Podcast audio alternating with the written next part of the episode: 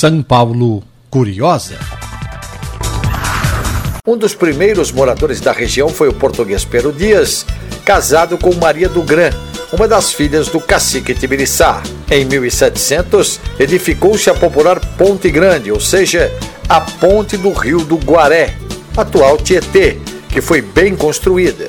No bairro da Luz, a ponte sobre o Ribeirão Guaré era chamada de Ponte Pequena, em oposição à Ponte Grande do Tietê. Mais tarde, em 1875, esse ribeirão foi unido ao rio Tamanduateí, passando ambos a desaguarem no Tietê. Em 1773, a Ponte Grande veio abaixo devido a uma inundação.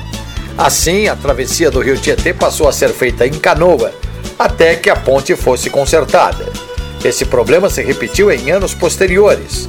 Em 1866, ele teve solução definitiva, com a construção de uma ponte metálica pelo engenheiro Fox. Um dos mais importantes fatores que fizeram Santana tornar-se um grande bairro foi a criação em 1893 do Treyway da Cantareira, o famoso Trem das Onze, imortalizado por Adonira Barbosa.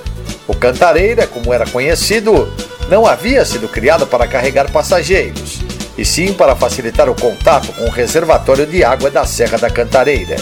Está em Santana a rua que se tornou referência na Zona Norte, a Voluntários da Pátria. Assim, nos primeiros anos do século XX, o bairro experimentou um lento crescimento, mas somente a partir dos anos de 1950, Santana se consolidou definitivamente como um bairro residencial de classe média paulistana.